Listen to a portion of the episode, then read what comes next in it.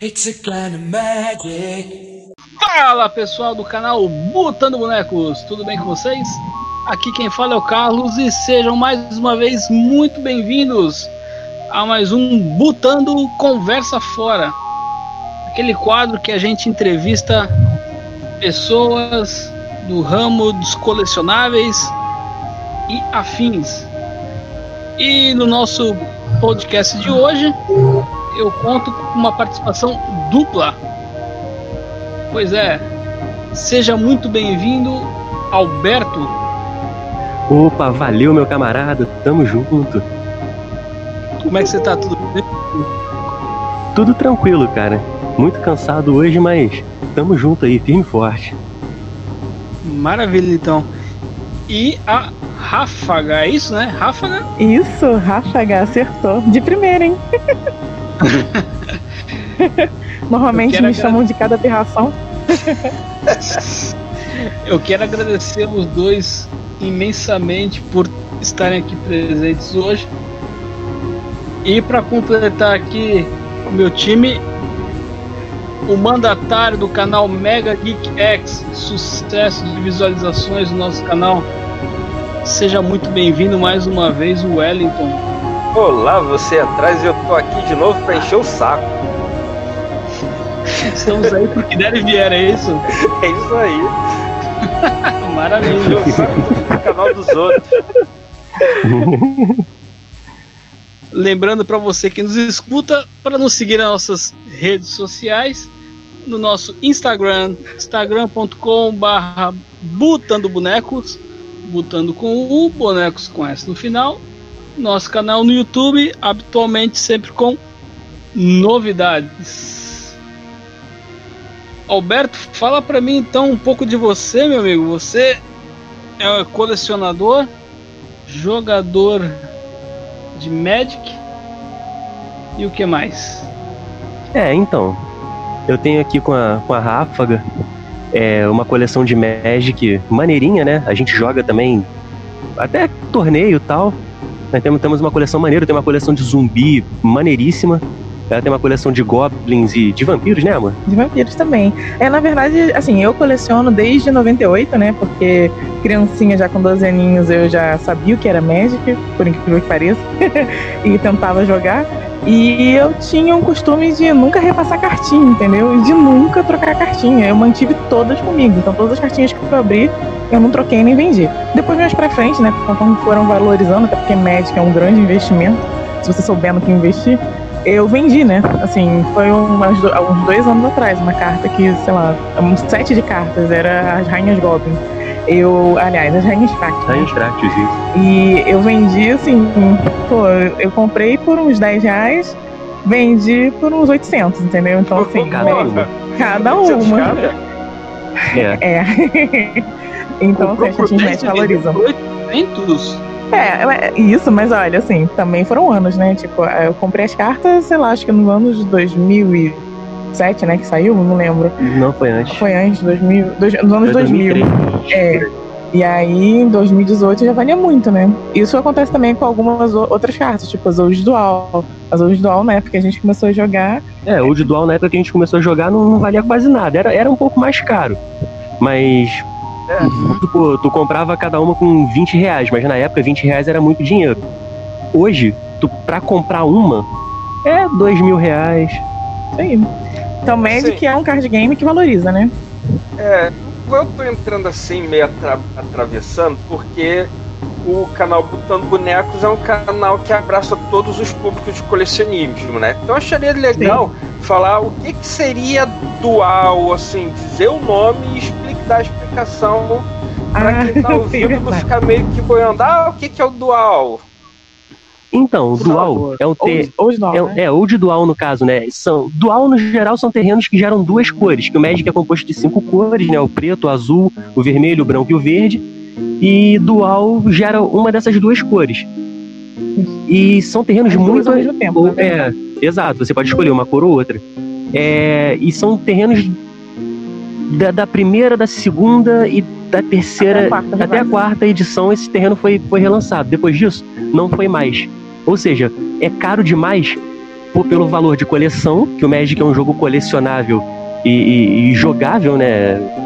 E porque joga muito também essa carta, porque ela não tem drawback, né? Não tem uma contrapartida de você jogar ela.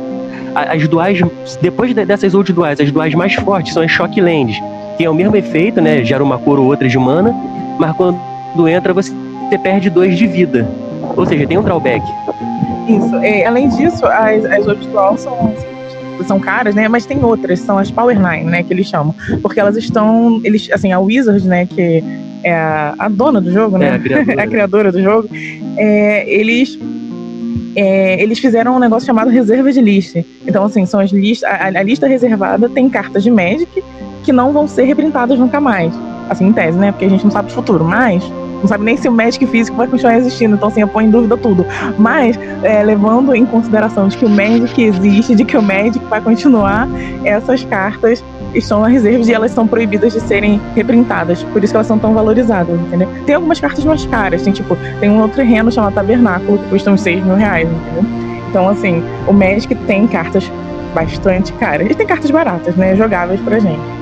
A Ráfaga falou da Power Nine, das Power Nine. Power Nine, só pra deixar claro, são as nove cartas mais fortes do jogo. E elas estão nessa reserva de lixo e elas não vão, não vão jogar mais. Se vocês jogarem Power Nine Magic no, no Google, vai aparecer a lista delas ali. Se jogar reserva de list, vai aparecer a lista dessas cartas, todas as edições que elas. Isso. E assim, curiosamente, é, acrescentando aqui, né, a título de conhecimento, a carta mais cara do Magic é Black Lotus. É, Ela, algumas Black Lotus, assim, em estado perfeito, né? Que eu digo assim, elas têm que estar Near Mind ou Mais. Mais não tem como, mas tipo, Near Mind quer dizer que a carta ela tá pouquíssimo usada e tem pouquíssimos defeitos nela. É, se a Black Lotus for é, desse tipo, né, Near Mind, sem defeitos e tal, ela chega a custar uns 500 mil reais. 500 mil reais. Então, assim, o Magic realmente é um jogo caro. Então, aí tem várias discussões, né? Porque é, se você for jogar competitivo, né? Porque é, tipo, existem campeonatos. Hoje em dia tem o Arena, né? Que é o Magic Online. Mas existem campeonatos físicos. Atualmente na pandemia não, mas, enfim, antigamente, antes, pré-pandemia, existiam jogos competitivos. E as pessoas ganhavam dinheiro, ou crédito, ou cartas, entendeu? E nos jogos competitivos, os decks costumam ser bem caros, assim. Né, amor? A não ser que seja de um formato chamado Pauper, que é um formato que, coincidentemente, eu conheci, eu reencontrei o Alberto jogando esse formato há dois anos atrás. É isso aí. Vamos muito, né, gente? Mas alguma pergunta? Ah, pera aí, vamos, vamos colocar as coisas em ordem. Primeira coisa, Uhum. é... Wellington, Oi. Magic valoriza mais que Cloud Meat, é isso? valoriza. Porque, assim, o, Clout Meat é, é algo que fica num, digamos assim, que ele fica num nicho, mas o Magic, por envolver torneio, envolve grana, tem o. Tem, é como se fosse o Magic tivesse a Copa do Mundo. Para você se classificar para a Copa do Mundo, você tem que ganhar os, como se fossem os campeonatos regionais. Aí, conforme você vai ganhando, você vai conseguindo pontuações para ir para os outros torneios maiores.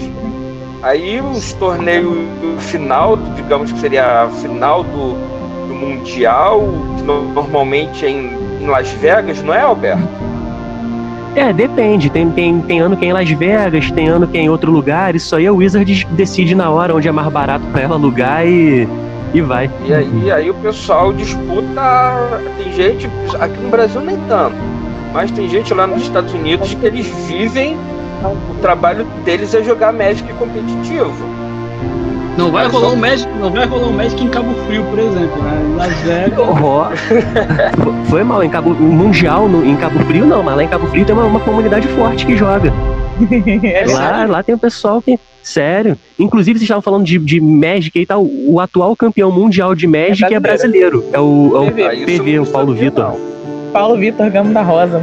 Grande jogador de Magic. Só que assim, é, não foi Magic físico, né? Foi o Magic Online, que é o Arena. Inclusive, é um ótimo. Assim, pra quem tá começando, é um ótimo é, treino, né? Tipo, você começa a jogar pelo Magic Arena e depois você vai pro físico. Até pra ver se você gosta, né? Quem não tem Então, a eu- noção do que é e tal. Eu, eu quero entrar nessa parte do Magic online ou Magic virtual no segundo momento. Mas deixa eu perguntar uma coisa pra vocês. Hum. É, no último podcast que a gente fez com o Wellington, até no Botando Conversa Fora, foi falado que o Magic tinha, se não me engano, 18 mil e. Alguém me confirma, 18 mil e algumas cartas, é isso, Wellington? É, pelo que eu não sou tão enten- é, entendedor de Magic, porque eu comecei a jogar foi no ano passado por in- grande influência do Alberto. Sim, é, eu acho que, o- acho que foi o, o, o Gleidson que falou que era 18 É. mil e alguma coisa. Foi Quantas 18 mil- cartas? Isso. Quantas cartas vocês hoje têm, vocês dois? Ah, não tenho noção não, mas que não chega a 18 mil com certeza. mas que a gente deve ter ali. É, tirando, tirando as que a gente tem, que geralmente tem o playset, né? Que são quatro cartas. Isso. Tirando as que a gente tem, tipo, 16, porque a gente não gosta de, de, de ficar tirando cartinha de um shield e botando no outro. É. Pô, sei lá, a gente deve ter aproximadamente umas mil. é, umas duas mil cartinhas aí pra mais. Mínimo, é. Porque também o que acontece? Tem é, algumas cartas, assim, a gente não tem. Assim, a gente coleciona, claro, mas a gente tem preferências por, por colecionar um certo tipo de carta, né? Mas a gente não compra tudo, sabe? Eu, pelo menos, tento comprar sempre um bundle, que é um. É como se fosse uma caixinha que vem, acho que são 10 boosters, um dado e os terrenos da edição, né? Então, assim, eu, eu costumo colecionar sempre uma dessas de cada edição ah, desde dois, de dois anos pra frente, porque eu fiquei muito tempo sem jogar, entendeu? Eu não tinha com quem jogar, sabe? Isso era muito triste. E aí eu colecionava assim, esporadicamente. Comprava um booster ali, comprava um booster aqui. Mas eu fiquei muito tempo sem colecionar. Então, assim, eu- a gente tem, acaba tendo muitas cartas antigas, né? De, de 98 até, sei lá, 2000, até Mirrodin. Mirrodin foi o quê? 2004? Então, não. É, não, 2003. Então, por aí. E depois disso, é, eu comecei a comprar mais depois do Dominária, que foi em 2018. Então, assim, cara, eu, eu falei 2 mil, mas acho que tem muito mais, amor. A gente Não, deve ter mais umas, umas 4 mil cartas. Por isso que eu falei 2 mil pra cima, porque só lá, na, só lá na, na- na- numa parte lá do, do meu armário deve ter miseravelmente umas mil cartas. Isso. Entendi. É. É, eu, eu tenho algumas cartas de Magic, eu acho que eu tinha comentado com o Alberto, que são da década de 90, 94, 95. Né? Hum, legal. E, é, e, e eu tenho assim, eu tenho elas jogadas numa caixa de disquete, daqueles disquete papelão.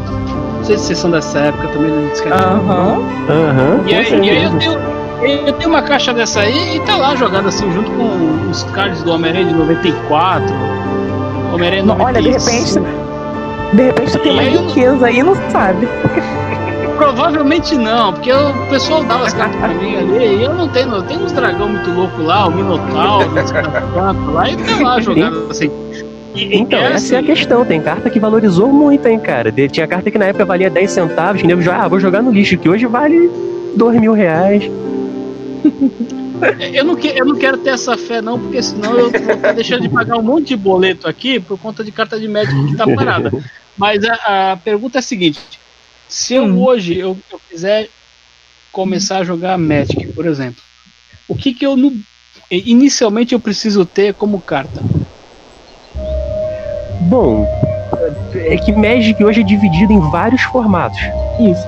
Então, o, o, o que você, você precisa de, de. O deck in- inicial são 60 cartas.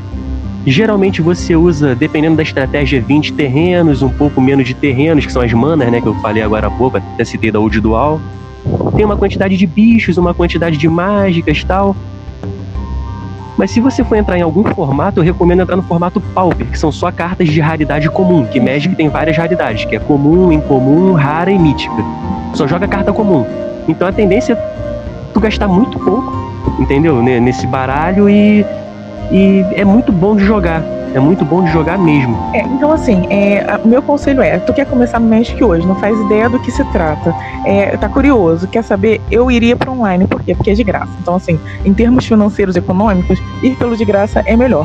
O Magic Arena é, online, hoje, ele te dá alguns decks para você começar a jogar. Tá certo que não é um deck competitivo, você não vai chegar e competindo lá com o Paulo Vitor Damo da Rosa, que é o campeão brasileiro de é campeão mundial, né? De Magic. Então, tipo assim, é, eu entraria no Arena pra ver até o que, que você acha, entendeu? Mas, se você for pro físico, assim, eu acho que o formato mais popular que a galera mais joga entre si, atualmente, pelo que eu vejo dos grupos de Magic e tal, é o Commander. É chato. Assim, o Commander é um...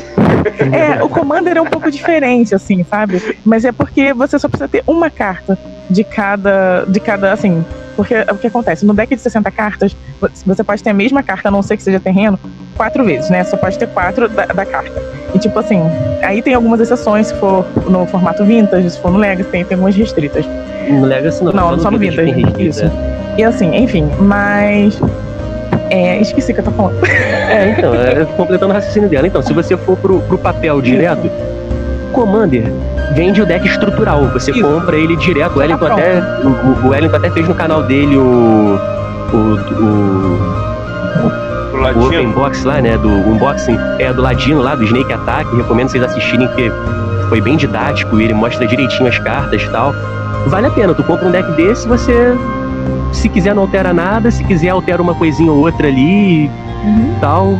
E vale a A pena. Wizards ela faz assim os decks de iniciante. Eu não sei como é que tá funcionando isso, porque tem um tempo que eu não acompanho exatamente como é que tá. Atualmente, parece, desculpa cortar, Rafa, mas parece Nada. que a Wizard eles abandonaram os Planeswalker decks e estão investindo Uhum. em deck de Commander. Não, não, mas tipo, eu não falei nem do. Não, assim, ó, é- é, deixa eu te explicar. É porque, tipo assim, o deck iniciante é o seguinte: existe um evento nas lojinhas chamado Open House. Esse Open House, é, a Wizard costuma mandar decks de graça. Saca? Tipo assim, ela manda, sei lá, 10 Ah, mil decks de deck, graça. né? Exatamente, que são decks de. Acho que são 20 cartas, não. 40. 40 É cartas. 40. São 40, 20, né? É 40, é. É, no total são 40, né? Mas são 20 pra você aprender a jogar. São cartas simples, normalmente baratinhas e tal. Que quando tu chega na loja, você fala, pô, cara, eu nunca joguei. Hoje é dia do Open House, eu quero aprender, me dá um deck aí. Eles vão. É tipo assim, né? Iniciando você nas drogas. Porque acaba virando um vício Magic, entendeu? Eles dão aquela amostrinha. Aham. Agora, Eles dão a isso aqui, amostrinha. tem isso aqui. Mas se você quer uma coisa melhor, tem isso aqui. Exatamente. Aí se eles chegam e você quer uma coisa melhor, e, e- mas você quer apelar para as 60 cartas, tem o, o, o Challenger Decks, que são decks de 60, 60 cartas Acho main que eles deck, mais 15 de sideboard, né? Que são as cartas que você troca pro, pro Game 2 e pro Game, game 3. É, que é baratinho também. São decks do formato standard, né? T2. E vale a pena, porque no geral é, é barato. O deck se paga. E se você for comprar um antigo, tu acha na internet baratinho. Isso. Preço de pauper, tipo 80 reais. É, então assim, agora se você quiser começar no competitivo, fala assim, hum, gostei de match, já tenho uma ideia do que se trata, quero dar uma competidinha aqui, o que, que você faz? Você vai participar de um negócio chamado FNM, que são os Friday Night, que é o seguinte, é, é tipo um campeonatinho que as lojas organizavam, né, pelo menos no, na pré-pandemia, que, e aí você escolhe o formato que você quer. Então, tipo assim, normalmente tem o Standard, o T2, o Modern, algumas tem o Legacy, entendeu? E aí o, formato que a gente assim acha mais acessível, pelo menos que eu indicaria para quem quer começar a jogar no competitivo, seria o Pauper, porque são decks mais simples, são é, estratégias mais simples, são cartas mais baratas, então assim é um- é uma boa porta de entrada para quem quer começar no competitivo, entendeu? Ou para jogar for Entendi. fun mesmo. Eu É- é- é isso que- comprei dois decks Pauper lá na loja, onde a gente joga, né, na loja Uhum. física. Então, os dois deck Pauper deu o quê? Deu 20, 25 reais. dois Foi, decks. o Wellington me mandou essa lista e foi, pô, a lista é boa, hein, cara. É? 20 pra 25 reais, mas a lista é, é fortezinha. Só Eu acho que pra se divertir. Eu ia perguntar para vocês é, qual foi o impacto da pandemia com relação a, a essa, entre aspas, jogatina de Magic entre vocês, com relação a campeonatos e tudo mais. O que impactou no primeiro momento para vocês?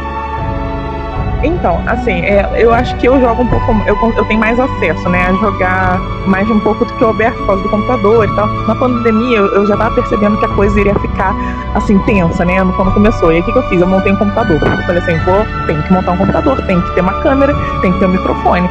Senão, co- como é que eu vou jogar? E aí, eu comecei a jogar mais o Magic Arena, entendeu?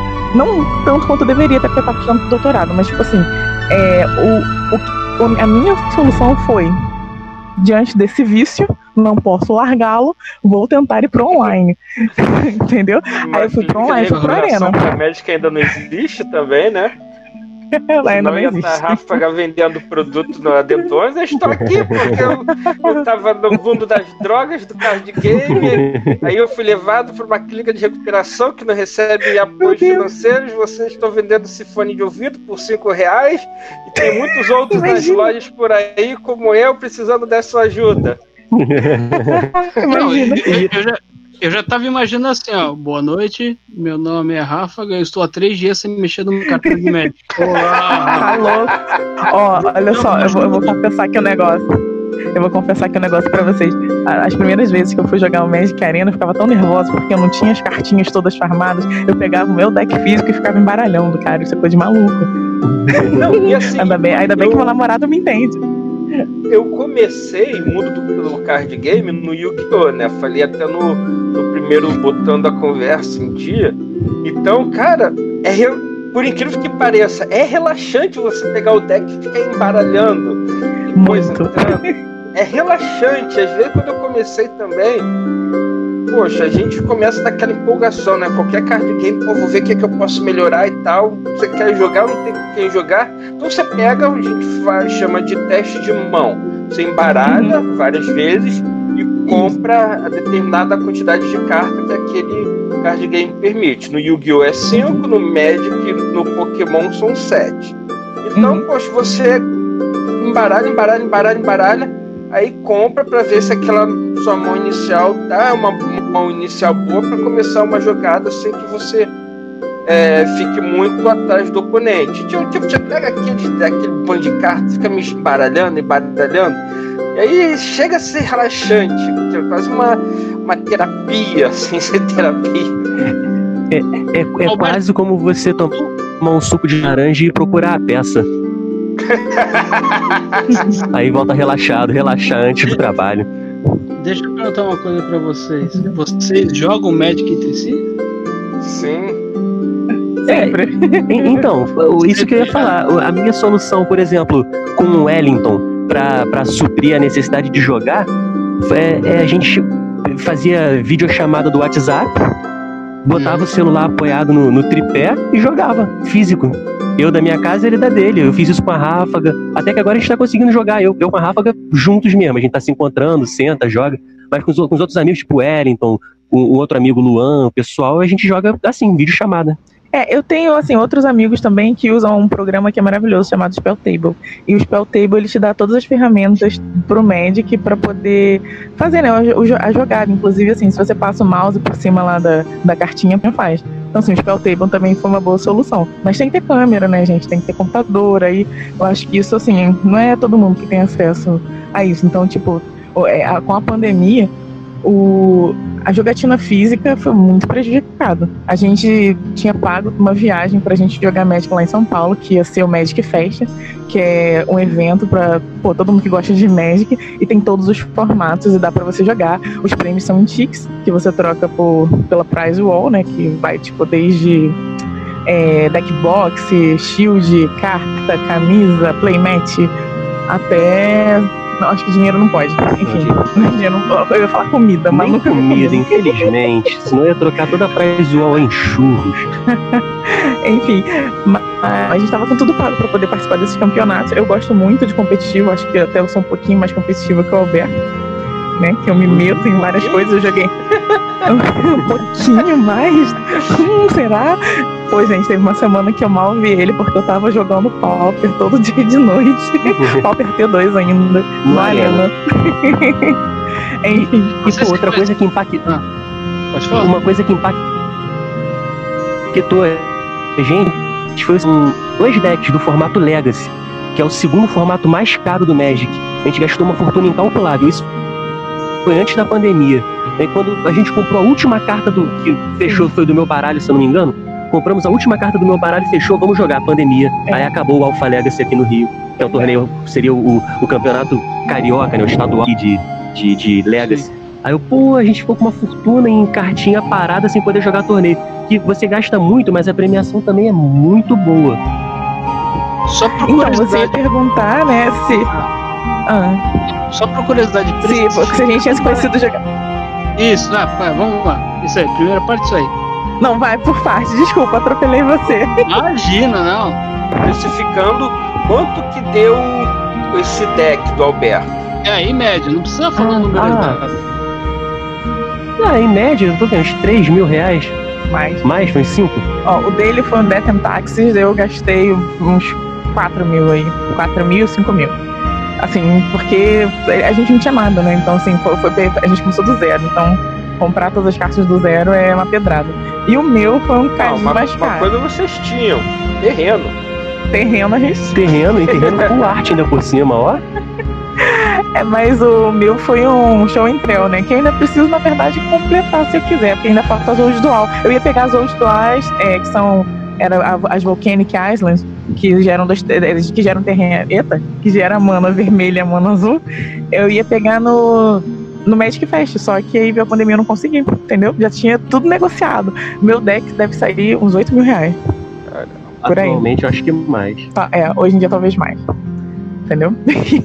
Isso é um deck competitivo Legacy, tá? Vocês não, não se assustem, porque outros- os outros formatos não são tão caros assim.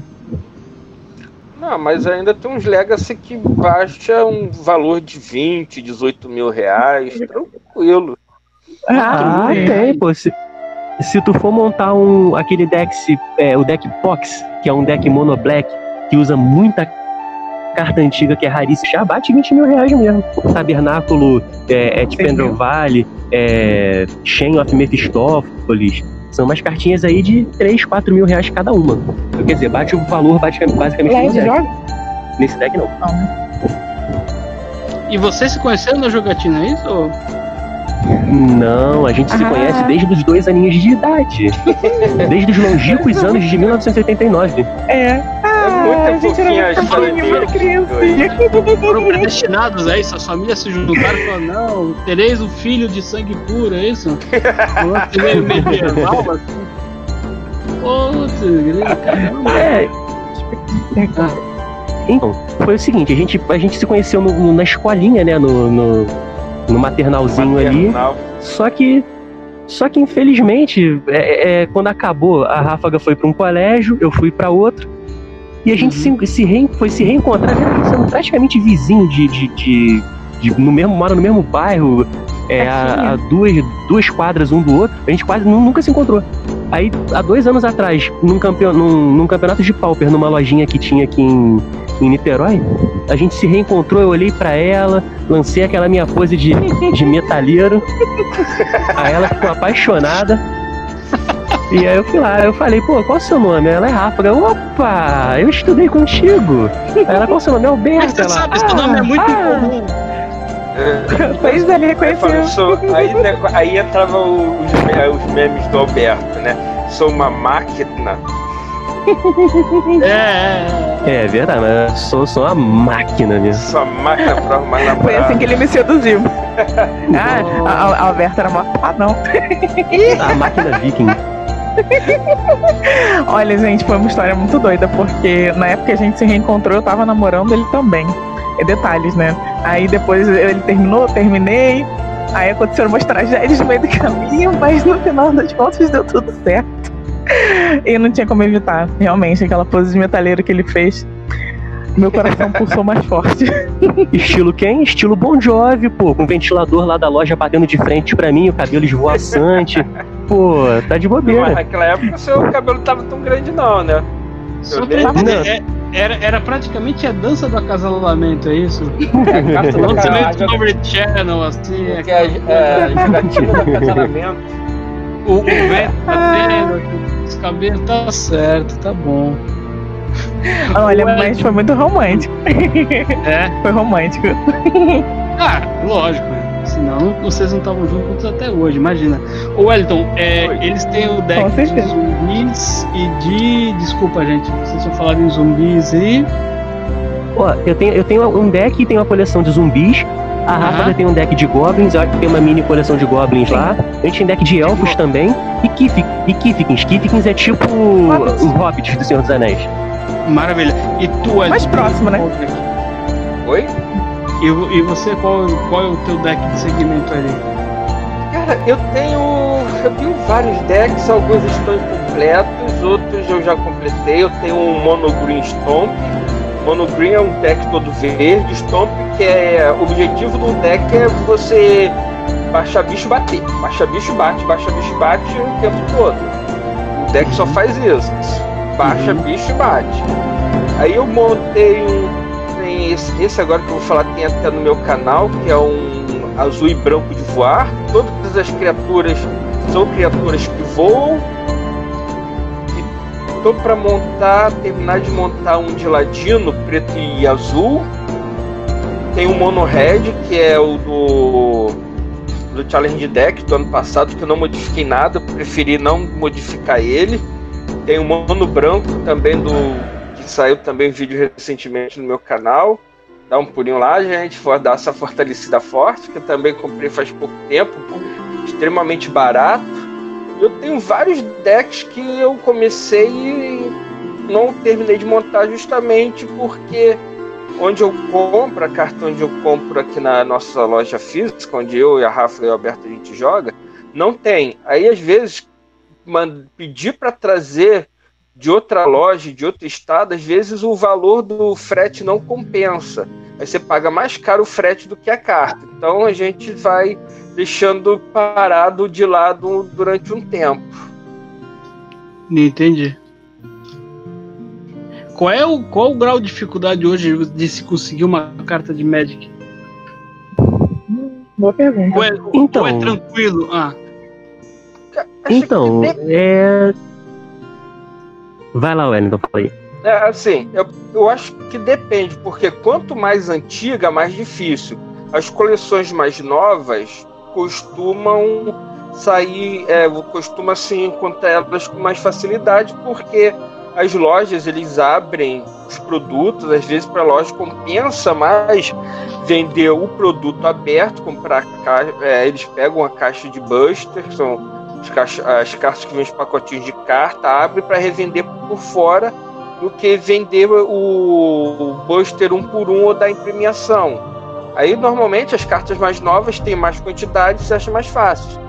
Mas as cartas quanto mais antigas, mais difícil fica para achar. mas por exemplo, quando vamos supor, quando a Wizard lança um deck ou lança um- uma série de cartas ali, elas lançam inicialmente para o mercado norte-americano, é isso? Ou é a nível mundial? Já que- É, é nível mundial, só que tem aquele esquema, né? Por exemplo, lança no Japão, na Austrália, que o fuso horário é diferente do nosso, então lá acaba lançando primeiro do que aqui. Mas lança, lança teoricamente na mesma data na, na Europa, no- na América do Norte, aqui no, no- em alguns países da América do Sul, que não são todos os países daqui que, que, que jogam, né? Que, Recebem a que recebem a mercadoria e tal. E E um detalhe interessante é o seguinte, quando tem esse lançamento, né, do novo bloco, né, da, no- da nova coleção, é, no- Uhum. assim, pelo menos na pré-pandemia, é, existia um campeonato chamado o pré-release, entendeu? Que é um campeonato selado e você joga com um deck que é montado na hora a partir dos boosters que você compra no seu kit de pré-release, entendeu? Então, assim, é, esses pré-release, eles marcam o lançamento de cada edição. E, assim, é, normalmente são de dois meses e meio em dois meses e meio. Acho que agora já vai lançar o Caldenheim, né? é a nova O edição que é próximo. voltada para Vikings. Exatamente, estamos muito felizes. Nem gostamos. Ó, essa aí eu vou colecionar tudinho. É, é- é diferente, por exemplo, então, dos colecionáveis que você tem que esperar sair do Japão para chegar em lote nacional.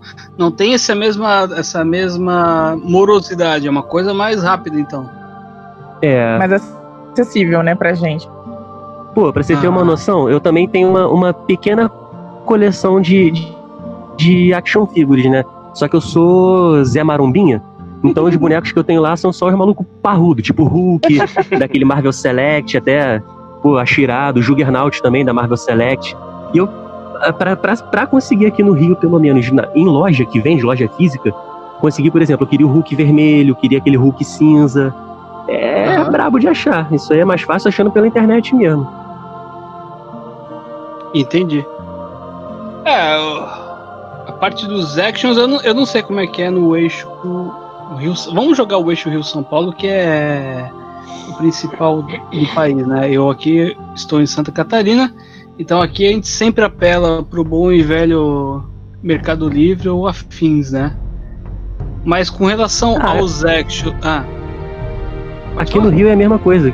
O Wellington, por exemplo, nosso amigo, ele sempre, quando posta os vídeos das, das actions que ele compra, é, é Mercado Livre, é essas paradas. Aquele amigo meu que tem uma coleção que eu falei do, do Bon Jovi quando a gente estava antes aí conversando, ele ele também pegava tudo no Mercado Livre, ou então em comunidade de, de Facebook, em grupo de Facebook, pegava com, joga, com jogador aí, com colecionador.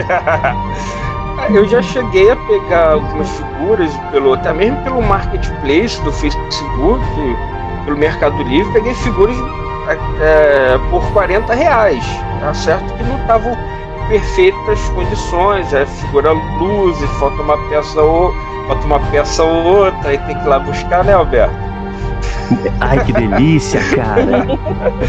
Putz, eu Jailson nós chamamos.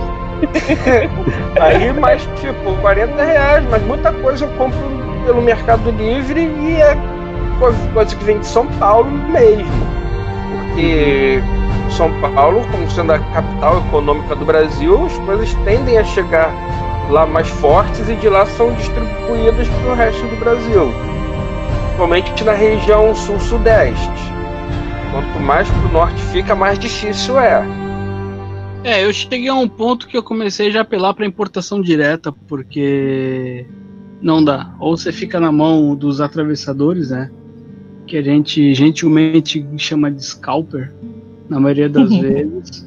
Ou então você não consegue. E isso é uma dificuldade. A- até porque, que nem vocês estavam falando sobre Magic, aqui em Santa Catarina, pelo menos, eu vou focar bastante na região aqui onde eu moro, que é no norte de Santa Catarina. Eu não vejo muita loja de Magic. Então, o que eu sei de Magic, o que eu tenho é da, da minha época que eu morava em, em São Paulo. E eu tenho Sim. até o, o livrinho, tem um, um, livrinho, ele tem um manualzinho do Magic. Eu tentei ler, mas eu acho que eu não parei da página, não passei da página 7. Mas ali fala meio que as regras e tudo mais, um, um livrinho bem antigo. E chega uma hora que você meio que cansa assim de ficar correndo atrás, né? De procurar e em outras outras ferramentas você começa a importar direto. Se eu quisesse, por exemplo, importar direto uma carta de Magic, eu consigo? Consegue. Assim, é, eu, eu esqueci de fazer um adendo aqui, porque existem. A maioria da- das coleções são acessíveis pra gente. Mas a Wizards lançou há al- algum tempo, não muito, acho que foi esse ano, uma coleção chamada Secret Lair. E são várias, assim, são várias edições meio que específicas, são sempre cartinhas, elas às vezes são cartas que já foram reimpressas, e só que elas são. É, elas vêm tipo foil ou tipo outra arte, ou elas vêm com uma coleção doida. Então, tipo assim, a última que lançaram foi de The Walking Dead, saca? Inspirado no Walking Dead. Então, assim, tem lá os personagens do Walking Dead nas cartas de Magic. Então, assim, isso aqui no Brasil não veio, sabe? Tipo, não chegou aqui, só, só chegou pra galera que realmente comprou de fora. Então, é, a- mas a sua pergunta tinha sido se, se, eu, se você conseguia se importar, né? Se você conseguiria importar uma carta de Magic. Sim, você consegue. Existe a Star City, então você pode nessa, nessa loja aí. Eu não sei se onde, não sei a sede dela não. É, a Star City fica lá nos Estados Unidos. Eles, eles não sei se eles ainda estão mandando carta pra gente, porque Manda. brasileiro é, é triste. Eu sei de, de alguns colegas aí que recebiam a cartinha, davam pra Star City dizendo que não recebeu, aí a Star City mandava de novo, aí de repente a Star City recebia lá o, a confirmação de entrega da carta, da, primeiro, da primeira carta aqui. Aí eles, acho que, se eu não me engano, eles pararam de mandar pra cá. Eu não sei. É Mas- porque, assim, a gente não tem costume de pedir carta lá fora, porque a maior parte das coisas que a gente quer, tá- assim, a gente encontra aqui, né? Então, não, não temos necessidade ainda de pedir carta é, de outros países. É, eu tenho uma amiga que ela mora na Hungria, ela trouxe pra mim um booster da Hungria. Eu crente que ia vir lá em húngaro, mas veio em inglês mesmo, aí não adiantou muito. Mas foi o máximo de importação que eu cheguei, entendeu? Não, mas que, que eles mandam cartinha de fora, mano. Tem um amigo nosso, Luan, é, Uhum. ele, ele importa bastante carta tal. Mais da. Acho que ele tem, deve ter uns três ou quatro decks lá e ele importou quase tudo. E outra coisa, você falou aí de Santa Catarina, cara. Aí em Santa Catarina, pelo menos, é, que eu acompanho, assim, que como eu falei que a gente montou o deck Legacy e tal, aí tem uma- um, um campeonato catarinense também de Legacy. Eu, eu acompanhava pelo, pelo YouTube os vídeos que eles botavam É, tal. beleza, não. Não, é a Liga Catarinense mesmo. Aí, pô, eu até pretendia jogar uma, uma etapa ou outra por aí, mas com a pandemia veio zoando tudo. Provavelmente deve ser em Florianópolis, então, a capital. Porque... É, né, tem, tem Florianópolis, tem Blumenau, tem várias cidades. Catarina, não mora na capital. Pro- provavelmente em Floripa, sim. Não, É. tem várias cidades. é, em cada, se você for botando no YouTube, procurar Liga Catarinense Legacy, Ah, cada um, cada um. aí cada cidade tem uma loja que cedia. Aí tem uma porrada de loja, tem uma porrada de, de, de cidade, quero dizer. Uhum. Aí eu só não sei qual, eu não lembro quais, mas eu lembro de, de, de Florianópolis, lembro de, de Blumenau. E tinha Outro mais dia- uma outra que eu esqueci o nome agora. Outro dia eu tava conversando com o Wellington e ele ficou impressionado quando eu falei pra ele que aqui eu moro em Joinville, tá? A maior cidade, Uhum. a maior cidade do estado de Santa Catarina. E eu tava Uhum. comentando com ele que eu falei, Wellington, aqui não tem banca de jornal. Ele falou, louco. "Aqui não, não, não tem, não tem banca de jornal, isso não existe aqui. Aquela banca que a gente tem, que a gente conhece de estrutura de alumínio, né? Ou estrutura Uhum. de metal que vem. Não, isso não existe aqui. É, deixa eu perguntar até, aproveitar que eu tava falando com o Wellington. Wellington, normalmente quando a gente fala de action figure, a gente fala das figuras de evento, que são figuras especiais e figuras únicas, né? Que são vendidas em determinados eventos.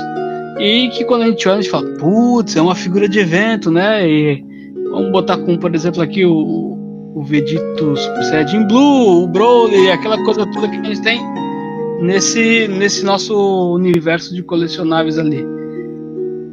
O Magic também tem suas cartas próprias e edições limitadas de evento. Eu Sim. acho. Eu não sei. Quem acha que. Eu, porque assim, eu não jogo há pouco tempo. Então acho que a pessoa que pode responder isso melhor é a Ráfaga e o Alberto.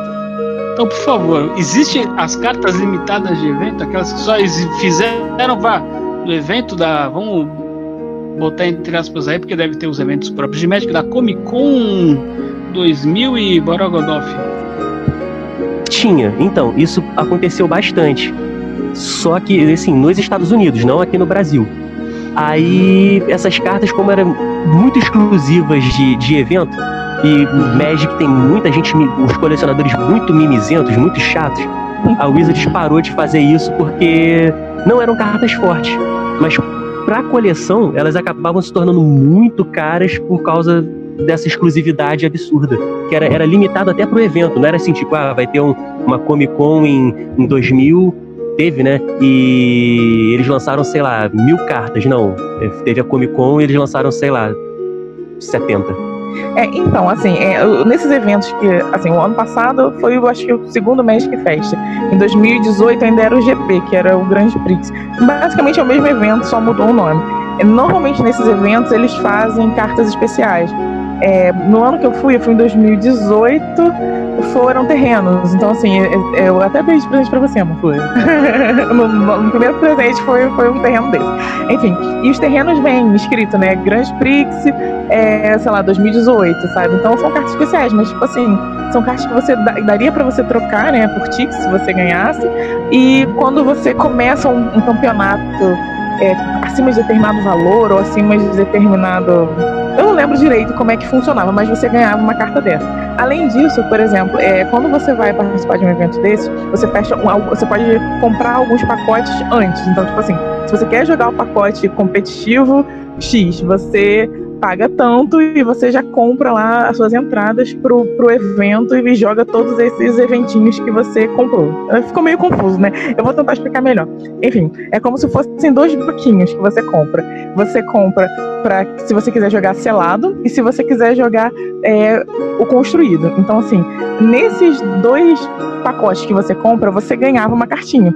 É, em 2019, se eu não me engano, foi o raio. Foi aquele raio que eu comprei para você que é o entendeu? playmatch. Que é o nosso playmatch. Então, tipo assim, eles fazem um playmatch do evento, eles fazem a carta do evento. Então, assim, sim, quando você perguntou se existem cartas exclusivas, existem até hoje. É só que normalmente elas são feitas nesses Grand Prix, né? Que são esses eventos de Magic que tem aí espalhados pelo mundo. No Brasil, normalmente tem um por ano. Teve um ano que, assim, há, há um tempo, muito tempo atrás, tiveram dois, assim, por ano. Mas hoje em dia acho que é só um. Hoje em dia Mas não, é- né? Que é pandemia. Mas no geral, mas no geral não são cartas assim que, nossa, essa carta aqui é de evento ferrado porque a carta. sei lá, Não, não, não são cartas assim que podem serem overpower lá. Assim, Não, no não, Magic- Sim, eu vou atrapalhar agora. No Magic, não, mas no Yu Yu-Gi-Oh! Tem um tempo que eu não tenho jogado Yu-Gi-Oh! Mas na época, até acho que teve uns 3, 4 anos atrás, eles lançavam uma carta que era pro ganhador, pro top 3, que eles que ficavam no, no primeiro, segundo, terceiro lugar, eles tinham direito a uma carta que valia em média, acho que era na época 5 mil reais, mas era uma uhum. carta usável que só quem ficasse nos primeiros lugares daquele torneio tinha acesso e aquela carta era válido para você jogar em qualquer torneio, tanto na loja local quanto outros torneios é, grandes. Só porque uhum. eles levavam até eles chegarem para o grande público e da forma é, de bust e tal, levava muito tempo. Então essas cartas acabavam tendo uma supervalorização. E você podia, se a pessoa tivesse disposta a, a, a vender a dela, lhe dava seu preço e, e você comprava, já que aquilo era é, mundialmente era um número extremamente restrito. Uhum. E essas sim eram cartas extremamente overpower em relação ao jogo. O Wellington, aquela carta. Oi. Lembra quando eu jogava de Light Sword no Yu-Gi-Oh? Hum, Aquela carta Félice caía, é, encaixava nisso aí, que eu lembro que ela era raríssima, eu paguei uma fortuna nela. Não, ela não era porque. Ela, ela não se entrava nessa. nesse quesito, porque aquela Félix ela era o primeiro print daquela carta. Por ser o primeiro print e ela só vinha foil, foil é o brilho que tem, né? Quanto no uhum. Yu-Gi-Oh! normalmente tem isso. Quanto mais a carta brilha, mais caro ela é. é, é, é, o extremo oposto do Vanguard, né? O Vanguard, quanto menos brilha, mais cara é, por incrível que pareça. O Vanguard é outro card game também que ainda não tem de forma oficial aqui no Brasil. As pessoas outras. E eu não jogam... recomendo. Nem eu.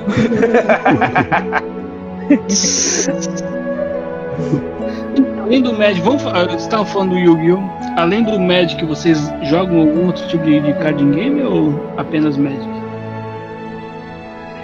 Então, gente, é, no caso eu e o Wellington, a gente jogava Pokémon também antes, só que a gente parou porque ficou sem graça demais e, e não sei porquê, mas começou a ficar muito caro, mas muito caro. Antigamente a gente jogava até torneio, mesmo o Wellington não sendo muito competitivo, ele aparecia na lojinha para jogar também e tal. Era aí, divertido. Quando eu, aí quando eu consegui montar um deck competitivo, o cara fez a besteira que fez e sumiu, né? É, é verdade. Quem viveu não sabe. então, e a gente, a gente jogava Yu-Gi-Oh! também, só que Yu-Gi-Oh! outro card game também que eu não recomendo. Tem até aquele videozinho do nosso amigo Cosmo jogando as cartinhas no lixo que eu boto quase todo dia no status do WhatsApp. Já o Yu-Gi-Oh! eu recomendo em partes. Porque assim, o Yu-Gi-Oh! ele até um certo ponto ele foi extremamente divertido para mim, mas uma, mas assim, o que me desanimava, a certo ponto, eram umas pessoas que jogavam na loja, porque era aquele tipo de pessoa que, infelizmente, existe em qualquer card game, que ele vai tentar ganhar é, roubando na regra. Se a pessoa conhece que uma pessoa que começou o jogo ainda não está tão familiarizado, ele vai jogar um caô ali em cima da hora do jogo para tentar te convencer que aquilo que você está fazendo é contra a regra e aquilo que ela uhum. está fazendo, que é contra a regra, está na regra. E também porque o pessoal que eu jogava, era, eles só sabiam jogar competitivo. Então os meus baralhos de Yu-Gi-Oh! nunca foram baralhos extremamente competitivos, como disse o Cosmo no, no podcast que eu, o primeiro podcast que eu participei, que ele falou, ah, eu gastei três cartas e foi 150 reais. Eu não gastava 150 reais em uma carta. Eu esperava, eu tentava usar uma carta que fizesse um efeito parecido, mas que era muito mais barata. Por ela ser muito mais barata, ela acabava que a gente chama o negócio do Yu-Gi-Oh de velocidade. Então ela seria ela seria mais lenta para ativar isso, me dava uma certa desvantagem. Mas aí, aí o jogo começou a tomar rumos que ele virou um jogo durante um tempo, não sei como é que está, que ele virou um jogo de combo, a gente até falava, ah, aquele que ganhar no dado ganha o jogo, porque você começa a fazer várias jogadas uma atrás da outra, uma atrás da outra, que aí você encheu o, o campo de bicho e a outra pessoa não tinha como, como revidar, e se bate tudo, pronto, ganhei. Entendi. É isso mesmo. O que me desanimou foi mal, Wellington. Só. O que me desanimou foi, foi justamente o ban nas cartas, né? Não sei se você lembra, eu tava montando aquele deck do Necros. Uhum. Aí quando tava faltando. Pô, eu dei sorte, né? Porque só tava faltando a única carta realmente muito cara do deck, ela foi banida. É porque Ai. o. Desculpa, cortar aqui, eu explicar. Porque o Yu-Gi-Oh! ele funciona à base de banlista. Quando uma carta fica extremamente forte, quando várias cartas ficam extremamente fortes, elas tomam uma lista, elas podem cair no, no, no Magic, você pode usar quatro cartas, quatro cópias do baralho de 60. No Yu-Gi-Oh! você pode usar entre 40 a 60, um baralho entre 40 a 60 cartas, podendo usar três, de é, três cópias de cada. Então a lista funciona, ah, essa carta está muito forte, então a gente ou eles reduzem de 3 para 2, ou para 1, ou para 0. E já no Magic eles usam, pelo menos no formato T2, né? É o formato de rotação, de tanto e tanto tempo, uma determinada coleção não serve mais para o T2, mas era ela é usável em outros formatos até que chegou o Magic Arena e meio que, que a Wizard começou a perceber que algumas cartas que eles fizeram estavam muito fortes eles começaram a criar uma lista de, de banidas mais é, com mais frequência, coisa que não acostumava, né, Alberto? Ou seja, Exatamente. entender, vocês consideram então que ah, planejamento do, do, do Magic, falando no, no geral, no planejamento de cartas estratégia, ele é mais organizado que o do Yu-Gi-Oh? Com certeza. Ma- Magic e Pokémon atualmente são os dois melhores card games que tem. São relativamente seguros de você jogar. Desvantagem do Pokémon, acho que você compra a carta muito cara pra jogar. Só que Pokémon é um formato que só tem é, o standard, né? Tem uma rotação de tempos em tempos, aquela coleção cai e não serve mais pra jogar. Então tu, tu compra muito caro enquanto aquela carta tá jogando. Depois que a, que a coleção sai, né, não serve mais, a carta tu pagou, sei lá, 100 reais passa a valer 5. Essa é a desvantagem. Mas em, em relação à organização, como você falou aí, Magic e Pokémon são, são os melhores. Melhores do É. que Yu-Gi-Oh!, melhor do que Vanguard. É, porque o Yu-Gi-Oh! ele, assim, o Magic, ele se fortalece muito por, é, pela carta em si. O Yu-Gi-Oh! é pela coleção. De tanto, de cada coleção que lança, mais ou menos ela dura de três meses, acho que isso é meio que padrão para os card games. Para cada coleção que lança, você fica meio que obrigado a montar um deck daquela coleção, que o deck da coleção vai reinar. Existe algumas exceções que parece que a Konami tem, parece que tem seus arquétipos. Arquétipo é o, digamos, é a família das cartas. Tem o- os arquétipos que ela gosta, então aquilo reina durante anos, como é o, o caso do Burning Abyss, que é uma- um deck já pro, pro Yu-Gi-Oh! já tá bem antigo, mas é um deck que ainda hoje ele topa é no, nos torneios por aí. É um deck que sempre tá ganhando, sempre ganha reforço de tempos em tempos. Entendi. Deixa eu perguntar uma coisa então, é... mais por curiosidade mesmo, né? Porque eu acho que o Wellington sabe eu não sou muito do ramo de cards, nem de cartas de jogo de estratégia que nem vocês. E eu tô aprendendo muito com vocês e espero que quem esteja nos ouvindo também mais. É... A inclusão dos cards games, eles estão é, frequentemente inseridos na cultura pop e em vários segmentos, tá? Isso a gente pode ver, por exemplo, é, no segmento oriental com os Kamen Riders que você teve lá, Kamen Rider Ryuki e Kamen Rider Decade, que eles implantaram um pouco do ah, do feitio colocar cartas como estratégia ou, inserir o fator cartas na- no seu agregado de enredos e etc, etc, etc. Assim como foi também com o Digimon Tamers, não é isso? O Wellington me corrija se eu estiver errado. né? Acho que é, Digimon Tamers tinha isso também. Foi, né? Porque É. assim, na época que passou de Digimon Tamers, eu estudava na parte da manhã, então não acompanhei tanto assim. Então, é, mas, é, mas tinha, tinha um lance assim, que eles usavam as cartas, iam criando atributos, enfim. É, e- enfim, com tudo isso que, que eu usei como argumento, e até lembrando de um pouco do Cosmo, que ele até queria fazer um, deck de. Como é que era? De novelas mexicanas.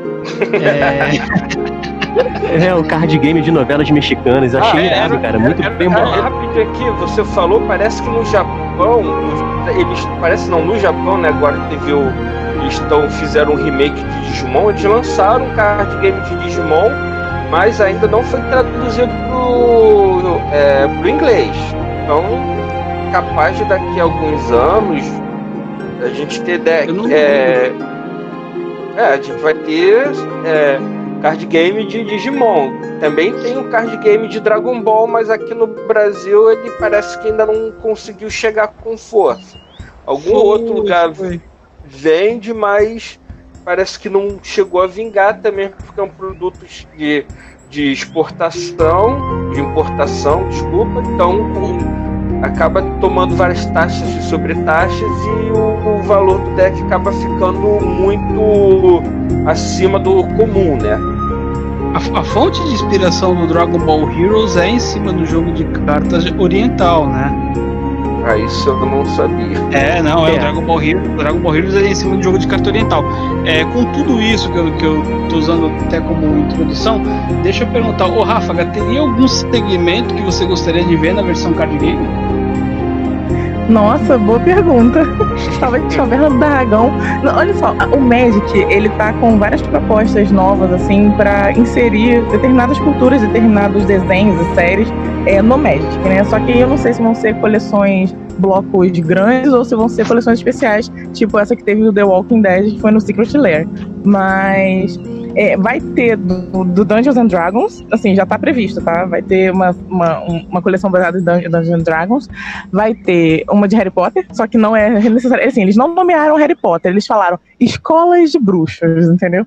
Então você já imagina Harry Potter. Vai ter essa agora, dos Vikings. Então, assim, eu acho que o mestre está tentando trazer tudo. Assim, algumas, algumas culturas, né, tipo nerds, pra, pra dentro das cartas, até pra atrair o público novo. Porque mal ou bem é um jogo antigo, sabe? É, tem, tem entrado bastante gente no Magic por conta do Arena, do Magic Online.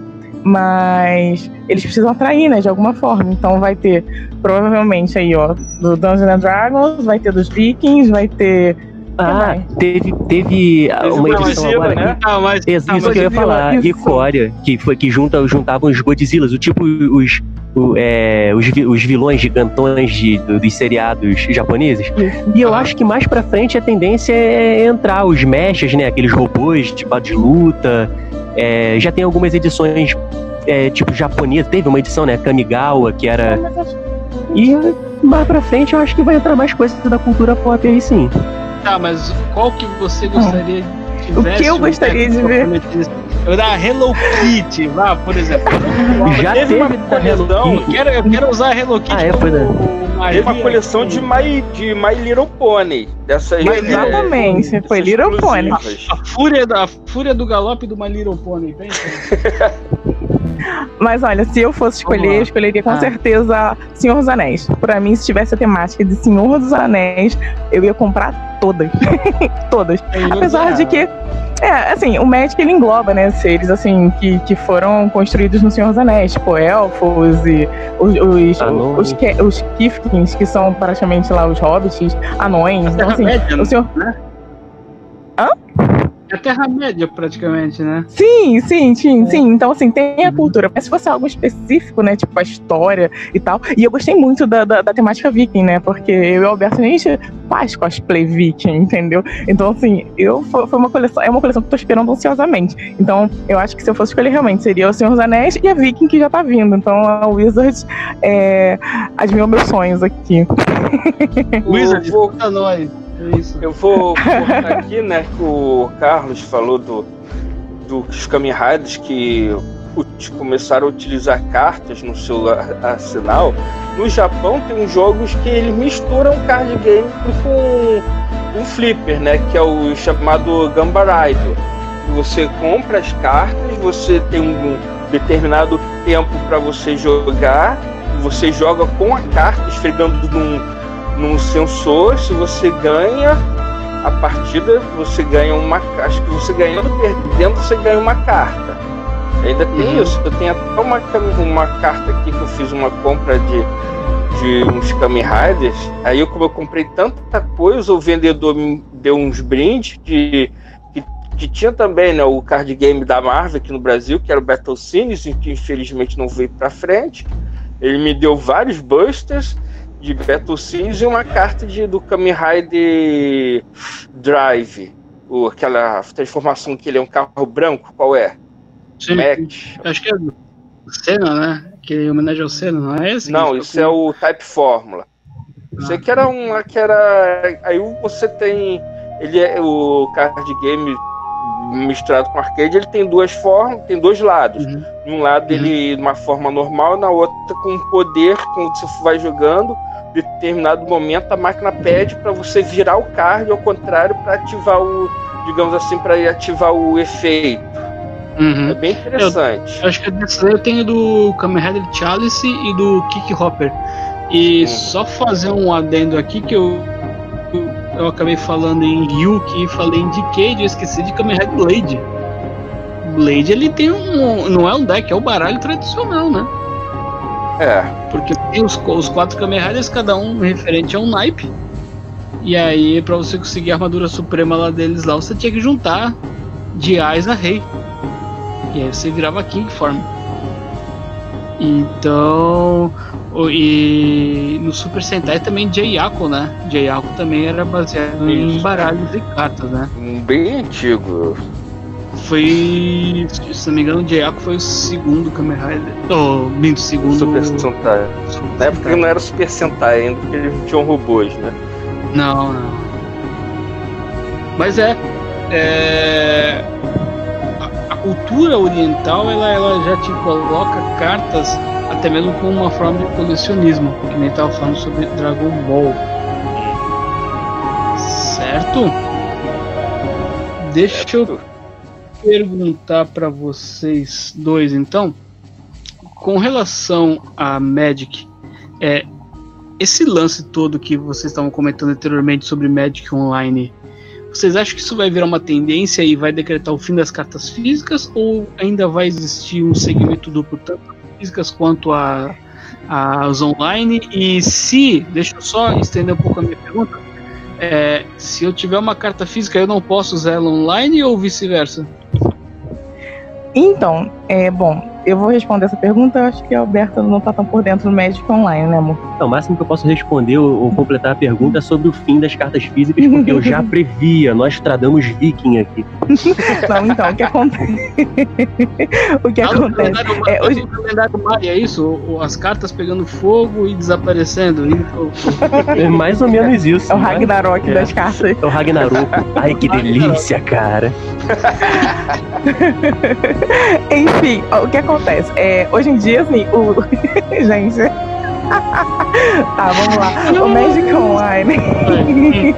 existem duas grandes plataformas. Na verdade, existem três. Eu vou falar sobre a que eu mais conheço, que seria o Arena, né? E mesmo assim, não conheço tão bem, porque eu só comecei a jogar depois da pandemia e mesmo assim foi um bom tempo depois. Mas vamos lá. Existe o Magic Arena, que foi lançado pelo Wizards e que em tese ainda está na versão beta. É, existe o, o MOL, que é o Magic Online, que já tem há muito tempo, gente. Eu nem sei quanto tempo tem e eu não jogo Magic Online, esse, esse mall. É, e aí eu vou tentar explicar mais ou menos como é cada um deles. existe o Cocatrice. Existia antigamente um jogo chamado Magic Duels, que nos primórdios lá do Magic, lá. Quando que foi Zendikar? Zendikar? Acho que 2000. Então, por aí. Foi 2015, 2014, 2013 tinha esse Magic 2. Bom, vamos lá. Então, eu falei de quatro plataformas online. Atualmente, aonde existem os campeonatos que valem mais dinheiro, pelo menos publicamente, né? E, e onde o PV foi campeão, né? O Pedro Paulo Vitor. Paulo Vitor, o apelido. o Paulo Vitor da Manda Roda. Ele foi campeão. É, eu- gente, são 11h30 da noite. Eu já tô assim, ó, trocando nome de tudo quanto é coisa. Enfim. E aí. é, então, nessa plataforma que ele foi campeão, que foi o Magic Arena, é, ela é a mais jogada. Então. Mas só pra explicar pra vocês, o Magic Arena, ele você consegue jogar sem gastar nenhum dinheiro, mas você é induzido a gastar mais, porque quando você entra, você não tem todas as cartas. E você quer montar um deck melhor. Pra você montar um deck melhor, obrigatoriamente, ou você farma as cartinhas, né? Farma lá os coringas, joga draft, enfim, tem vários recursos pra você jogar, ou você gasta o dinheiro, tá? E o Magic Arena, que é o mais novo e provavelmente vai ser o, a plataforma online que a Wizards vai investir mais. Existe o MOL. O MOL, ele, eu, eu não sei exatamente a história do MOL porque eu não joguei muito, mas parece que todas as transações lá são feitas por Tix. A grande diferença dos dois é o seguinte: o MOL é um pouco feio, assim. Feio que eu digo é. Não primitivo também, mas tipo, ele é mais rústico, saca? é um jogo assim, não é tão bonito, não tem tantas cores e tal. E assim, o MOL é, você pode comprar as cartas. Então, assim, você é, é direto, sabe? Não é que nem uma arena que você precisa farmar, comprar booster pra ver se talvez venha a carta que você quer, entendeu? Se você não tiver lá os coringa. É, o MOL eu acho que é mais fácil de jogar se você tem bastante dinheiro pra gastar. Eu não sei quanto tá valendo o Chix, provavelmente tá muito caro, porque é em dólar. Então o dólar tá muito caro, né? Apesar de ter tido uma baixa de 10% esses dias, mas o dólar tá muito caro ainda. Então não, é um jogo que, que você tem que investir pra ter um deck bom. É, esse Magic Duels é legal, mas ele é muito antigo, eu não sei se ainda existe pra baixar. Tipo, ele é de 2015, 2014, ele tem a mesma pegada assim do Arena, ah, o gráfico um pouco parecido, não? É diferente? não, não, ele não existe mais pra baixar. Ah, não existe mais pra baixar, então. Não existe mais. E esse Cocatriz que eu nunca joguei, que parece que é de graça, mas eu desconheço, porque eu não joguei, não cheguei a, a- a usar, entendeu? Eu fui pra Arena porque ia ter um campeonato Pauper T2, que um, um pessoal, que o pessoal organizou e ia ter uns prêmios legais. Eu falei, é esse aí que eu vou jogar, é esse aí que eu vou investir, entendeu? então. Agora, ah, fala. Eu vou fazer, Agora- desculpa, ah, vou fazer uma Uhum. pergunta. É, você Hum. falou que montou um computador todo para jogar Magic Arena na pandemia. Sim, mas isso já foi no meio da pandemia já. Sim, eu comecei. Mas, Uhum. Mas você já pensou em streamar? Então, cara. Então, já pensei sim, só que tipo assim, trabalho, doutorado, Hum. stream, eu não sei se eu consigo aguentar Não, essa. mas o pancada não. doutorado você já entregou, não? Não, não, o doutorado eu comecei agora. Passei agora. Ah, tá. Passei tá, esse ano, entendeu? Eu entreguei Ah. foi o mestrado. Ah, então acabei confundindo. Não, mas, mas eu já pensei sim, sabe? Algumas amigas até falam, tem uma amiga que streama, ela é muito boa. Inclusive, se vocês tiverem aí, se vocês tiverem curiosidade pra seguir, ela joga muito bem. É a Deia Pecúnia, depois eu dou o nome certinho. É, ela streama muito bem e ela joga muito, tá? É uma das mulheres que joga melhor aqui no que eu já vi jogando. E respondendo a pergunta do Carlos, com relação ao Magic Arena e, e- e as cartas físicas sumirem, é uma tendência, não tão, não vai acontecer isso tão cedo. Eu acho que pelo menos aí uns 10 anos até o Magic físico, pelo menos o competitivo, dá uma, uma, uma Chegada, né? sumida, assim. E a, a, eles, a Wizard deve ficar lançando, que ela já viu o sucesso disso, é, boxes de colecionador, com cartas é, reprints, com, com artes novas, coisas bonitas, que nem o Secret Lair, é, decks temáticos, tipo Commander, é, Challenger Deck, cartas que são feitas no, no Arena, que saem no Arena. Em vez de sair a coleção física também, vai sair só o, o deck ou uma box premium, coisas assim. Mas eu acho que o físico, a tendência, pelo menos no competitivo, é acabar e ficar só pra, pra, pra galera jogar for fun em casa mesmo. Então, a minha opinião já é um pouco diferente, porque assim, é, o Arena, atualmente, ele tem poucos formatos, tá? Ele abarca o Brawl, o Brawl, né? É. Que é como se fosse um commander. Eu, eu não. Como é que é direito o O, Brawl? Bra- o Brawl é como O se fosse um Brawl- Commander, só que só vale carta do, do formato standard, né? Isso, E Tem o é Brawl, um- tem o e ele É um Story. deck de 60 cartas, né? Não é 100. isso. É, o Commander são 100, quer dizer, 99 mais o comandante. É, e Isso, o então, Brawl é- é... 60, né? Uma Isso. carta de cada, 60 só valendo carta T2. Não é isso? Isso. Isso aí, isso aí. Então, assim, pra, então vamos lá. No Arena existem poucos formatos, tá? O principal é o Standard ou T2, é, tem o histórico e tem o Brawl. É, então, assim, como o que acontece? Eu acho que esses formatos mais antigos, tipo Modern e Legacy, é, o, Pau, o próprio Pauper, que não é o T2, né? O Vintage, eles vão continuar no físico, na minha opinião, tá? Porque eu não sei, a não ser que o Arena, a não ser que o Wizards que é, queira estender sabe, os formatos do Arena. Então, assim, para mim talvez demore um pouco mais, até porque existe muita gente que investe em médico, sabe, que faz do negócio de Magic físico, sei lá, as lojas, tem muita gente que é o dealer, né? Que, que, ganha dinheiro com isso. Então, duvido muito. Não é do interesse deles e talvez não seja do interesse da Wizards também acabar com isso. Porque o Arena deve gerar bastante lucro. Mas o que dá mais lucro ainda é você vender box, né? Então, assim, a Wizards tem que vender box. Então, eu acho que talvez. É, assim, queria... uhum. Pode falar. Eu ia, eu ia até perguntar porque o, o, jogador raiz. A gente pode. Uhum. Eu, eu, vou fazer um paralelo com o colecionismo porque uhum. um ramo. Mas o, o, colecionador raiz ele não quer saber de muita novidade. Ele quer saber daquilo que importa para ele, daquilo que é palpável a ele. O, o colecionador, que não deixa de ser uma coleção Magic, por mais que seja um jogo, ela não vai Sim. deixar de ser uma coleção de 18 mil e pan cartas. Uhum. O, o, jogador raiz, ele não vai. Ele vai ter uma resistência aí pro online. Né? Por mais Sim. que, que diz o Alberto decretou o Ragnarok.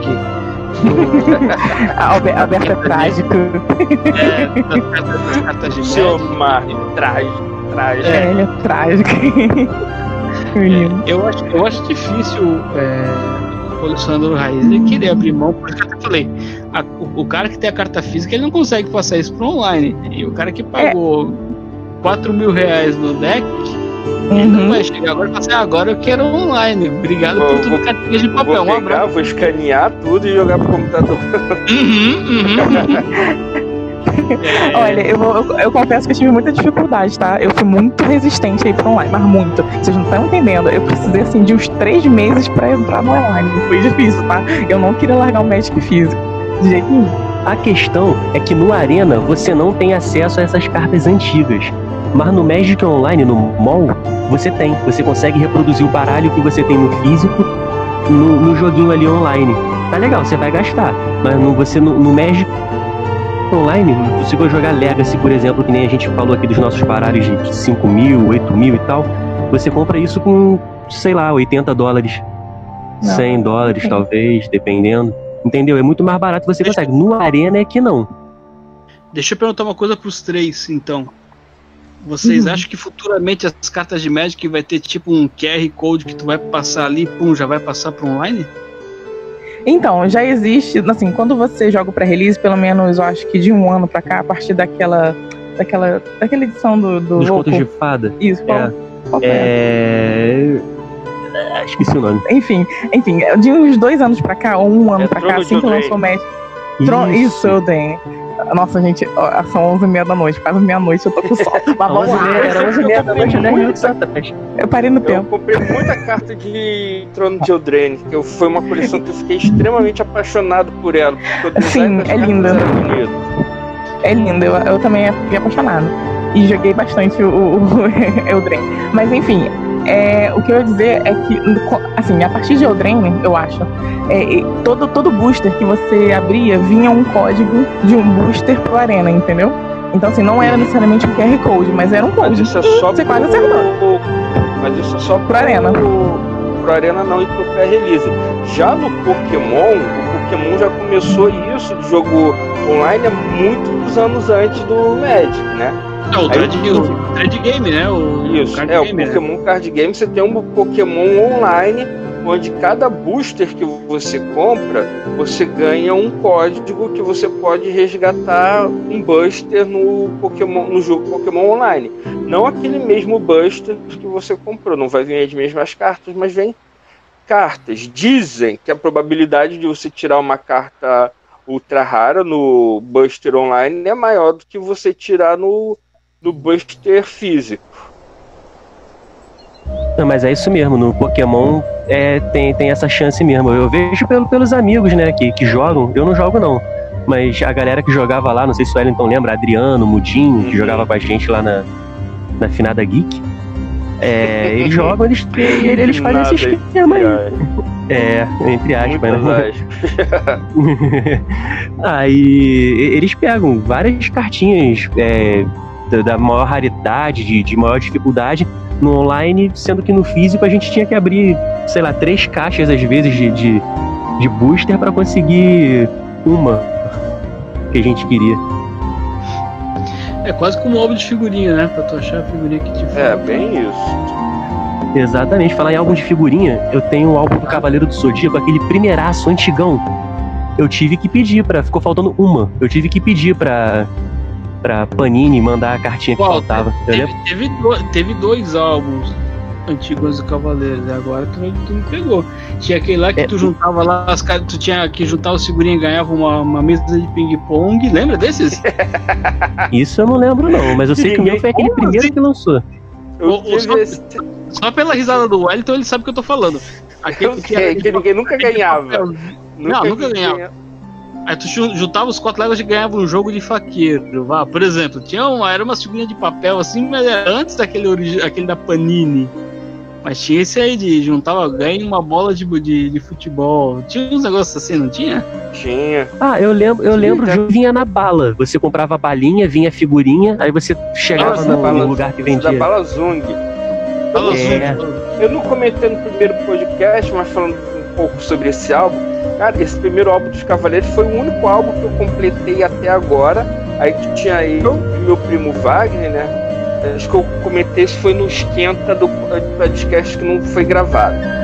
Então, a gente né, na febre chegou um momento que é, todas as figurinhas de Cavaleiros Zodíacos acabaram em todas as bancas. Aí tinha, tem eu meu primo Wagner, a gente colecionava tal. Aí tinha um outro colega com muitas aspas, nossa, gente, ele também estava colecionando, a gente chamou ele para ir lá para casa para trocar, a gente fez a troca e com a gente, tudo molequinho, devia ter aqui os um, 12, 12 para 13 anos, a gente brincando lá e tal. A gente se descuidou quando esse camarada foi embora, cadê as figuras? Sumiu meu bolo de troca, meu e do Wagner, cadê? Gente não achou mais nosso bolo de troca. Ah, só deve ter deixado, é, deixado as figurinhas que a gente tinha acabado de trocar, porque muito provavelmente a gente já tinha colado no álbum. Detalhe que o álbum naquela época nem a figurinha era autocolante, você tinha que chapar a cola no Era, verso era, e era. jogar no, no... E, e- e o bom era usar a colinha Prit, né? Porque a cola líquida ali, ele. Ah, eu usava cola branca mesmo. Ah, aquele álbum era legal porque. Não sei se vocês lembram, mas aquele álbum era legal porque o, o object do, da armadura de peixes era a foto do boneco mesmo. Era. Eu lembro. Tinha os bugs no álbum, né? Eu lembro que o, a- que o Cavaleiro de Peixes ainda não tinha aparecido no anime, então era aquele cara moreno, tudo Bombadão. barbudo, É. com, com, a, com, com a com aquela sombra do elmo no, no olho, aí quando o ia aparecer no desenho, não, agora vai aparecer o Cavaleiro de Ouro de Peixes, nossa, ele é muito. Ele é, ele é mal pra caramba, ver o cara com cabelo cintilante, azul, pintinha, lábio cor de rosa, tu só, ah, essa é uma bichona.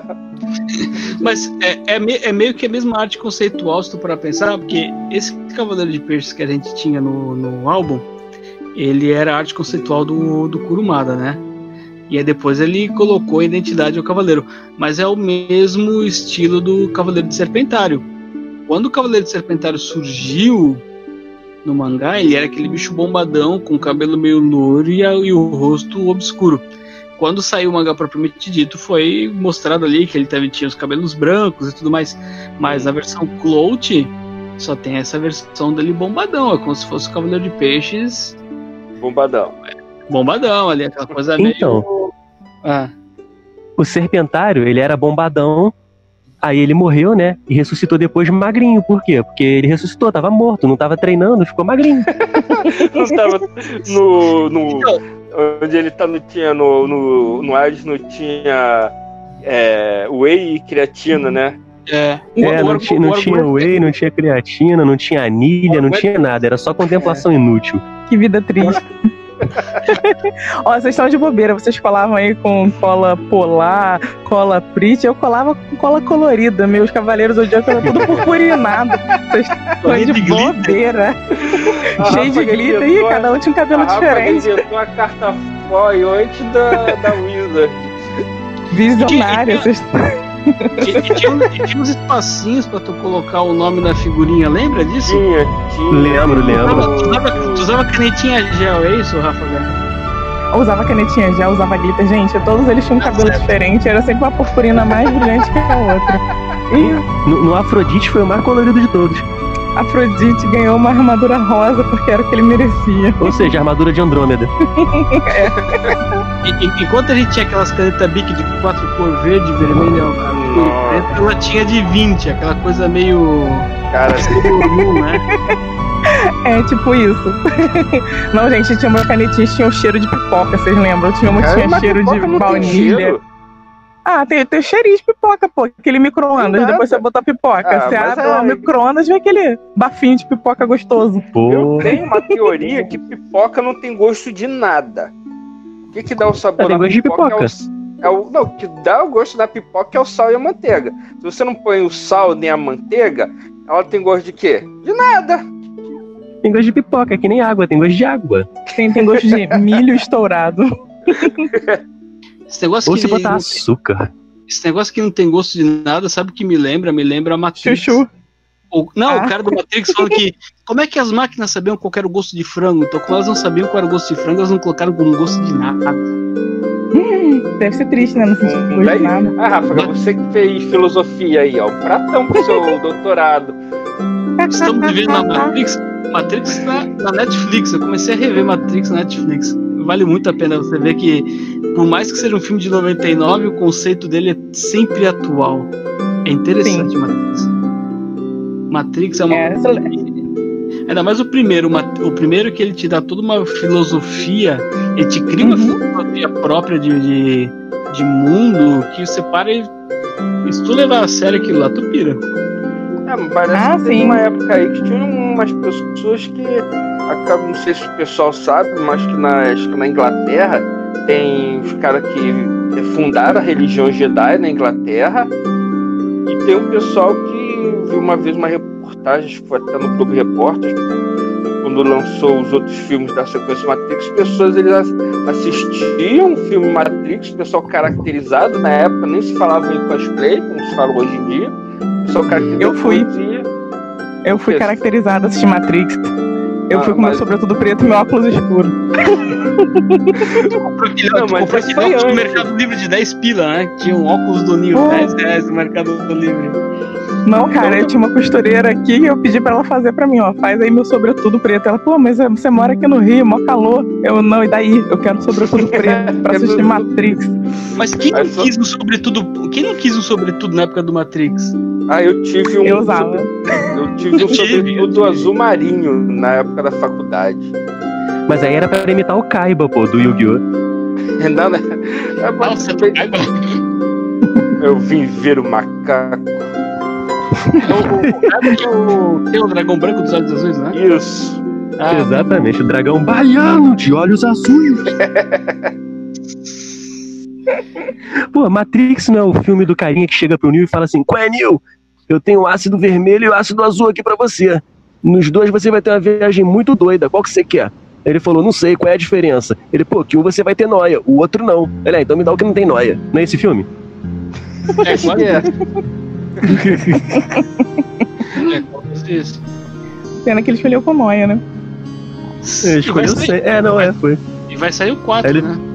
Vai, Vai, sair Louco, vai ser, vai ser com o Keanu Reeves de novo? vai. Vai, vai, vai, vai. Ele é, afinal de contas, o Keanu Reeves tem a mesma idade de quando ele, tinha, quando ele fez o primeiro Matrix, né? Ele tem a mesma Keanu idade Reeves- da rainha da Inglaterra. Ele não envelhece, ele é meio que grupo de Libra. Keanu Reeves ele tem meio. Libra. É. Tem o Keanu Reeves é meio zumbi. Não, não, o Keanu Reeves é- ele, tem, ele tem o mesmo estilo do Doco de Libra, não passa a idade dele. Ah, é verdade, é verdade. Alguém tá ficando meio surdo aqui. Diga a teoria, né, que quando a Terra acabar, a única pessoa que, que vai estar vivo é a Rainha, a Rainha Elizabeth. Já eu acho Porque que vai afinal ser ela não é a- humana. Eu acho que un- as únicas pessoas que vão estar vivos é a Rainha Elizabeth e o Dinho Ouro Preto, porque o Dinho Ouro Preto já teve dengue, os três tipos de dengue, já, já teve coronavírus, já pegou a, Zika, chikungunya, H- H1N1, tudo que já passou, ele, o, o Dinho Ouro Preto já pegou e tá vivo ainda. Vai ficar os dois. Eu, eu, acho Então, que a Rainha, eu acho que a Rainha Elizabeth é um androide, ela morreu em 87, na verdade. Aquilo ali é só um androide criado por um computador ali de inteligência artificial que só levanta a mãozinha e acabou, entendeu? Mas você falou que ela morreu em 87 antes de Cristo, né?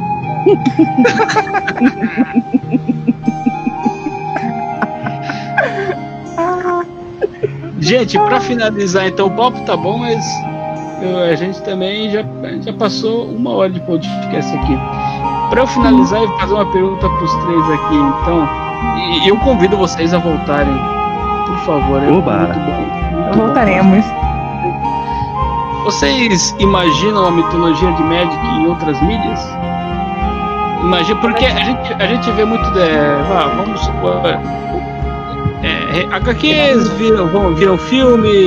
é, hoje em dia até jogos também viram filme. Tava falando de Street Fighter ali dos anos 90, aquele trash danado, mas for- foram para outras mídias. Vocês imaginam alguma situação no qual o Magic poderia ir para outras mídias?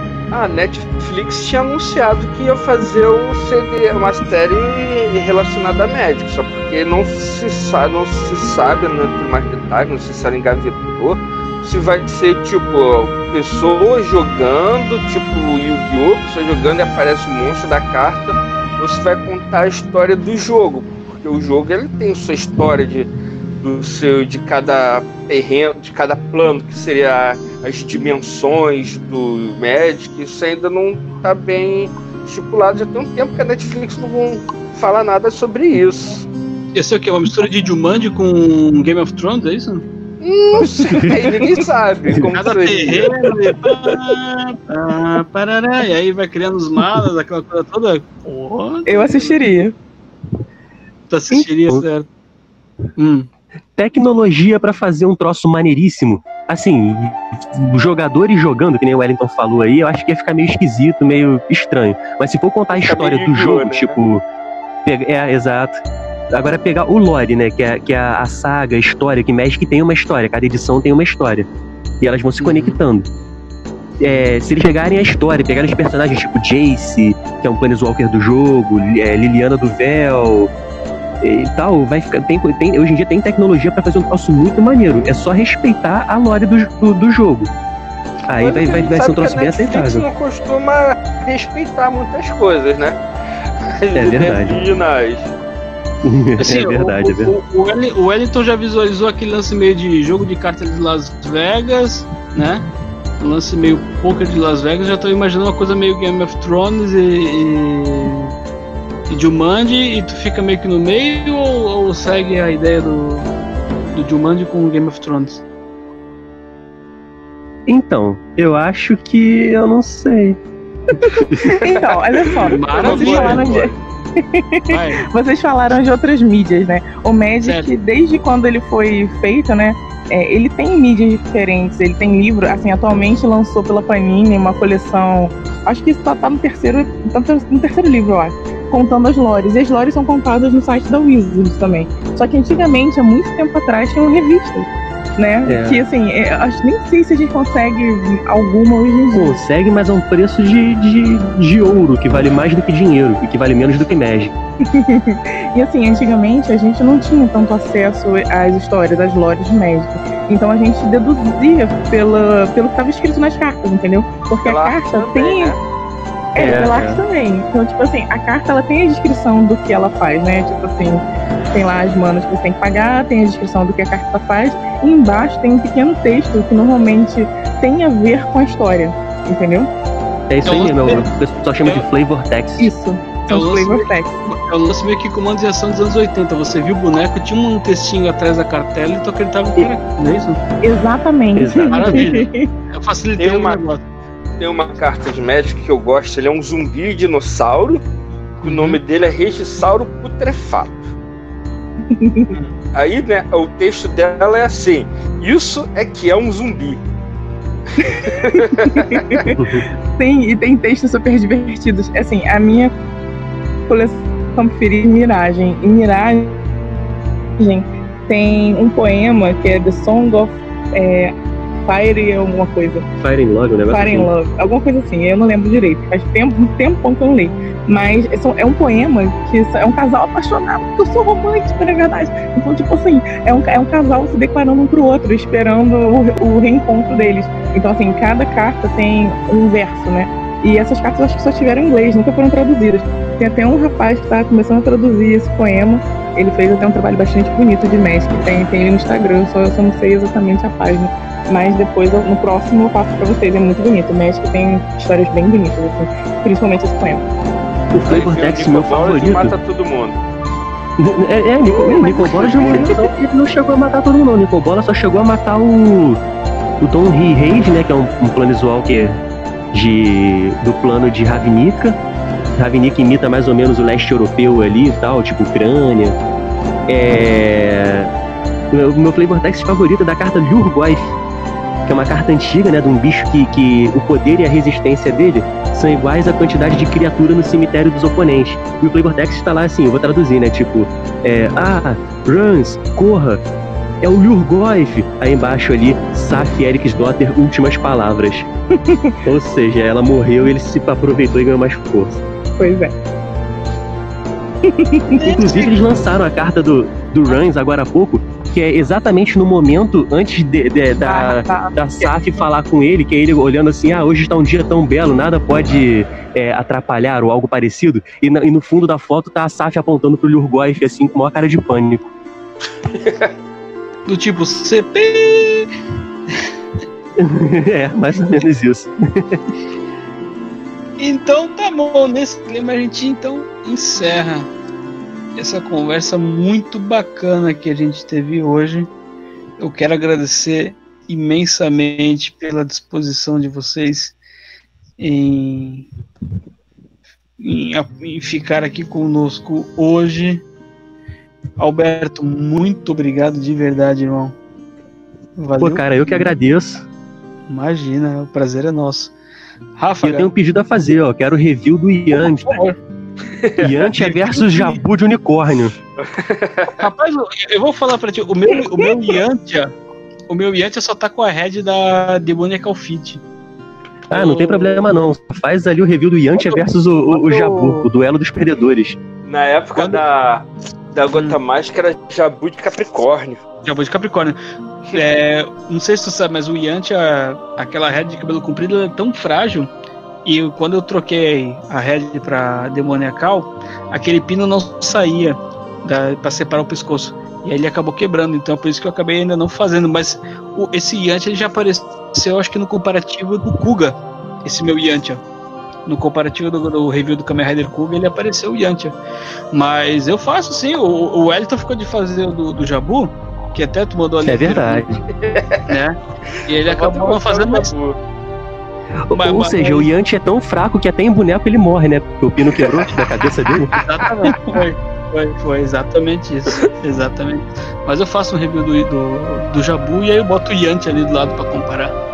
Cosmo Beleza. tinha falado, né, que ele queria ter um, um expositor. Nesse expositor dele, ele queria ia botar o Jabu, uma Magikarpa e uma a estátua da. Banprest do, do, do Yantia morto.